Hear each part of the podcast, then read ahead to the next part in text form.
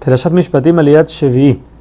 Sigue diciendo la Torah que si, cumplimos la voluntad de Hashem, entonces Hashem se va a ocupar de que no haya ninguna mujer que aborte, que pierda sus hijos, y vamos a llegar a nuestros días, a completar nuestros días hasta la vejez. Dice Hashem que Él va a poner a nuestros enemigos debajo de nosotros. Aquí nos dice la Torah que cuando van a llegar a casi entrar a Israel, la parte que era el reinado de Og y Sihón, como veremos más adelante, que estaban del otro lado del río Jordán, no, no, era parte de Israel, pero Israel lo conquistó. Y ahí se quedaron Reubén, la tribu de Reubén, Gad y la mitad de la tribu de Menashe.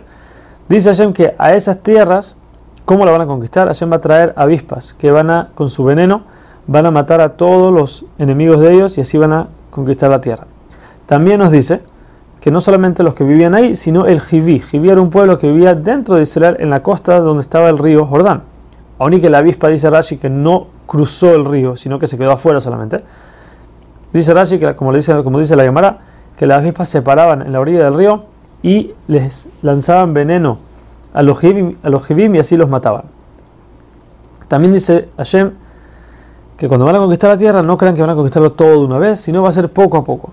¿Por qué? Porque ya que ustedes todavía no son muchos, si van a destruir a todos los pueblos de una vez, la tierra va a quedar desolada y se va a llenar de animales salvajes. Por eso tiene que ir poco a poco.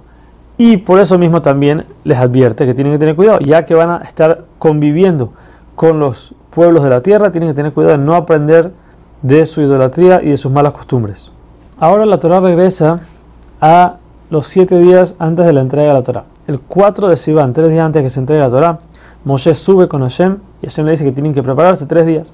Moshe ese mismo día baja y le dice al pueblo, a lo que el pueblo responde, todo lo que diga Hashem, nosotros vamos a hacer. Entonces en ese momento Moshe escribe la Torah desde Bereshit hasta el momento de la entrega de la Torah, incluyendo las siete mitzvot de Bnei Noach, las siete mitzvot que tienen los no judíos también, y las mitzvot que fueron encomendadas en Mará antes de la entrega de la Torah, que son la vaca roja, el Shabbat y las leyes monetarias. Entonces Moshe construye un altar a los pies de la montaña, pone 12 piedras, una para cada una de las tribus de Israel, y manda a los primogénitos a hacer korbanot. De todos los korbanot, todos los sacrificios que se hicieron, vino un ángel, separó las, las sangres, mitad y mitad, y las puso en dos utensilios. Moshe agarra una de las mitades y con ella salpica al pueblo. De aquí dice Rashi, vemos que el pueblo cuando hizo el pacto con Hashem, lo hizo con tres cosas. El Brit Milá, hizo Tevilá, se sumergió en una mikve, y por último, la salpicada de la sangre. ¿Cómo Rashi sabe que también eh, se sumergieron en una mikve? Porque dice Rashi, hay una regla, no se puede salpicar a alguien que no fue al mikve. Por ende, tiene que ser que también fueron al y esas son las tres cosas con las que entraron en pacto con Hashem. Dice la Torah que los cielos se abrieron de tal manera que el pueblo pudo ver la gloria de Hashem. Pasú dice que pudieron ver a Hashem mismo como si fuera, vieron la gloria de Hashem y vieron que debajo de sus pies había un tipo de un ladrillo hecho de algo que se llama sapir, que es una, como una piedra preciosa. Este ladrillo siempre estuvo enfrente de Hashem mientras el pueblo estaba en Egipto, como recuerdo de que los tenían en trabajos forzados, trabajando con ladrillos.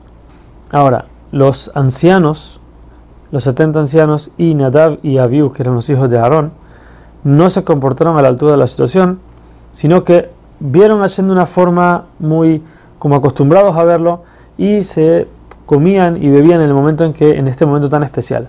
Pero Hashem como no quería mezclar la alegría de Matan Torah, de la entrega de la Torah, con la muerte de alguna persona, entonces no los castigó en ese momento, sino lo dejó para después. Como sabemos que Nadab y Abiú murieron en la inauguración del, del Mishkan, y los 70 ancianos fueron castigados cuando el pueblo se quejó. Más adelante vamos a ver que ellos se quejan por la comida del man y ahí Hashem los castiga ellos también. Entonces Hashem llama a Moshe el día 7 de Sivan para que suba a recibir todas las otras mitzvot. Y Yoshua, que era el que lo servía, fue donde Moshe hasta donde pudo llegar, hasta donde tenía permiso de llegar, puso su carpa en ese lugar y ahí se quedó los 40 días que Moshe estuvo en la montaña. Moshe entra a la nube hay quienes dicen, dice Rashi, que tuvo que esperar seis días dentro de la nube para purificarse, por decir así, y poder llegar a Hashem.